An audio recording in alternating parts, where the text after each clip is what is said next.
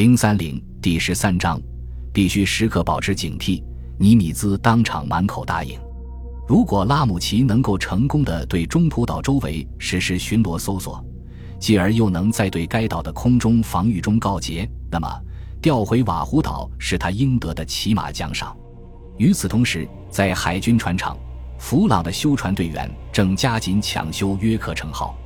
他们干了一下午，夜间又轮班干。舰上，铆钉枪哒哒哒响个不停，奏出了未来的交响曲。焊枪在全舰撒下点点火花。由于队员们通宵达旦的辛苦劳作，约克城号突然活了过来。次日，夏威夷时间五月二十九日晨，开始往约克城号所在的干坞内注水。这时，数百名修船队员还在舰上敲敲打打。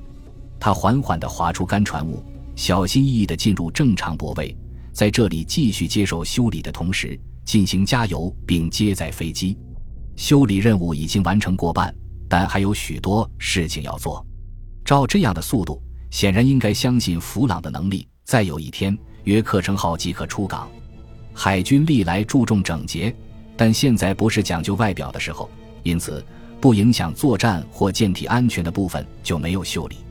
舰壳与一号舱壁之间的框架和横板虽因近距拖把弹而受损。但由于仍有足够的材料撑着舰壳而未被换掉，只是把舰壳上的漏缝铆牢焊实。海军船厂在约克城号流厂修理的四十八小时多一点的时间里，用等重、等强度、等剖面系数的材料换下了舰上被炸毁和损坏的部分。看一看海军的正式报告吧，因为不带感情色彩的技术语言自有其效果。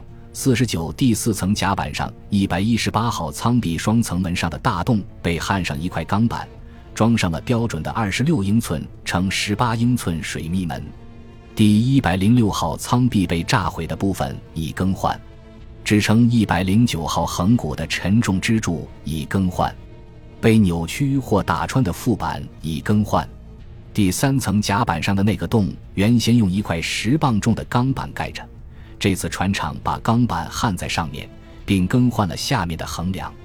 第二层甲板上的几个洞已补好，该甲板下损坏的横梁也已更换。五十主甲板下的所有水密门及水密舱盖都得到了维修，对其水密性能均进行了试验。C 四零幺 T 号变门未更换，各种杂七杂八的隔板和因受热而膨胀的金属舱壁均未修理。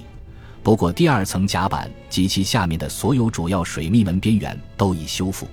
在一般情况下，海军船厂只要像平常一样认真地把工作做好就行了。但这一次，约克城号既是弗莱彻的，或者巴克马斯特的，也是他们自己的。在未来的战役中，他如能荣立战功，船厂也感到光荣；如遭到不测，船厂也会感到悲伤。不过，如果认为约克城号离开船厂时与进来的时候差不多，那就错了。它不仅能够开动，虽然速度大大降低，而且能够起降飞机了。情况大体就是这样，但这样也就够了。在约克城号上，许多人情绪不高，他们已经连续干了很长时间。按照海军任何一条不成文的规定，也该回路上休个长假了。可是他们还有作战任务。而且更糟的是，他们这批胜利者还将被拆散。约克城号鱼雷机中队 VT 五的飞行员将由萨拉托加号 VT 三的人接替。约克城号航母修好后，VB 五轰炸机中队将返回该舰，临时编为 VS 五侦察机中队。原先的 VS 五将调到岸上，空缺由 VS 三填补。虽然 VT 四二将番号改成 VT 三。但许多老飞行员及其编号将被保留，而且该中队的战斗机将增至二十七架，都是新的 F 四 F 三野猫战斗机。VB 五是约克城号抵达珍珠港后唯一没有离开母舰的飞行中队，这使飞行员们十分恼火。他们在珊瑚海海战中伤亡惨重，不得不补充了八至十名新飞行员。他们借用福特岛军官俱乐部想搞一次临时聚会。但并没有起多大作用，而且由于没有扎领带，有人还威胁要把他们送上军事法庭。虽然这场风波安然平息，但这个中队日趋低落的士气并未因此而回升。二十九日上午，行驶在企业号后面约两千码的大黄蜂号出了事故。八点四十五分，在回收早上派出的巡逻飞机时，发现少了一架。一名飞行员报告说，八点十分发现溅起的水花，随即海面上泛起一片油渍。第十六特混舰队立即派遣驱逐舰莫里号离开编队，寻找失踪的驾驶员。而蒂米利曼海军预备队少尉及其机组成员报务下士提尔普莱因。莫里号在这一海区仔细搜索了近四个小时，未见踪影，舰队只好下令放弃搜索，继续前进。前一天下午，在企业号上发生过类似事故，但结果还令人欣慰。六 T 一飞机返回时撞上了飞行甲板后端，在舰左舷尾部一侧落水。驱逐舰莫纳汉号立即行动，救起了机组人员。伊林在海军少校数根肋骨折断，肺被刺破，复合外伤和多处撕裂伤。机组其余人员只受了轻伤。二十九日十五点三十三分，企业号上又紧张了一阵。瞭望哨报告，在真北三百五十六度。距离四十千码处，发现一架四引擎轰炸机，值班人员即进入战备，母舰开始蛇形运动，并向神秘的飞机发出信号查问，但没有得到回答。不过，没有发生引起惊慌的事情，那架飞机很快也就飞走了。它可能是中途岛的一架巡逻飞机。实际上，第十六特混舰队那天上午就曾在十海里之外发现过一架陆军的轰炸机。二十八日夜，企业号的雷达突然出了故障，致使二十九日全天无法使用雷达。斯普鲁恩斯回忆说：“雷达失灵了约二十四小时，实在太不利了。修好后，我们都大大的松了口气。晚上，雷达恢复了正常工作，舰上所有人员才稍稍放了心。洛根拉姆齐乘坐一架 PBY 飞到中途岛，这架飞机带着一枚鱼雷。”负重太大，在福特岛几乎无法起飞。这天共有十二架 PBY 抵达中途岛，随即被编入搜索部队。麦考尔在每日报告中写道：“新的战术编制已经启用，月夜进攻及白天进攻敌水面舰艇的计划已经开始实施，使用 VP 四四中队进行鱼雷攻击和目标确定。”五月二十九日。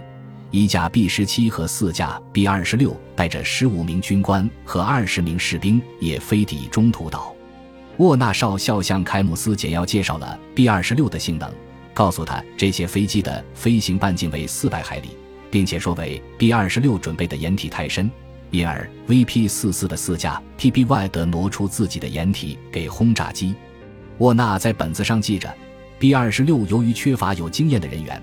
加上挂弹机未准备齐全，因而夜间不能挂鱼雷。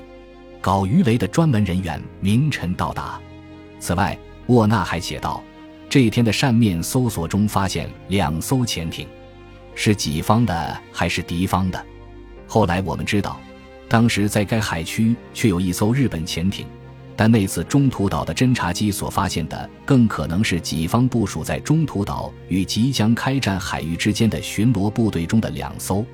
根据尼米兹的作战报告，能够抵达瓦胡岛中途岛海域的潜艇均已投入使用，共有二十五艘潜艇划归太平洋舰队潜艇部队司令罗伯特 ·H· 英格利希海军少将指挥。英格利希在珍珠港的司令部里负责将他们部署到最能发挥作用的位置上。由于其中的六艘随同阿留申部队行动，所以尚有十九艘在中太平洋活动。英格利希将四艘集中置于瓦胡岛以北，防止日军再次袭击珍珠港；将三艘放在中途岛和瓦胡岛之间的中间海域一带。其余十二艘被置于中途岛以西二百海里和以北一百五十海里的海域，形成两道警戒圈，掩护中途岛的西部和北部入口。中途岛西边远处的海面上，秒速十八米的大风卷起的巨浪，剧烈地颠簸着山本主力部队的驱逐舰，猛烈地拍击着他的巡洋舰。中午前后，天空布满乌云，不久便下起滂沱大雨。山本这支铁甲舰队在狂风、暴雨、巨浪中艰难、沉稳地向东行进，毫不放松反潜警戒。这天白天，山本的报务员接听到一艘美国潜艇发给中途岛的一份很长的紧急密电。宇员估计这艘潜艇位于我输送船团前方或其附近。当时日本人还无法译读美国的这种密码，但从这份电报的长度及其紧急级别就可看出它十分重要，很可能是报告已发现日海军大举进攻的迹象。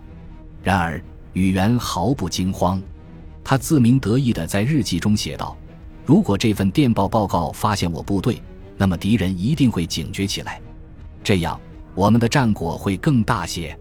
换言之，从隐蔽处惊起的美国鸟越多，日本人的猎物就越多。北方作战的景况相当平淡。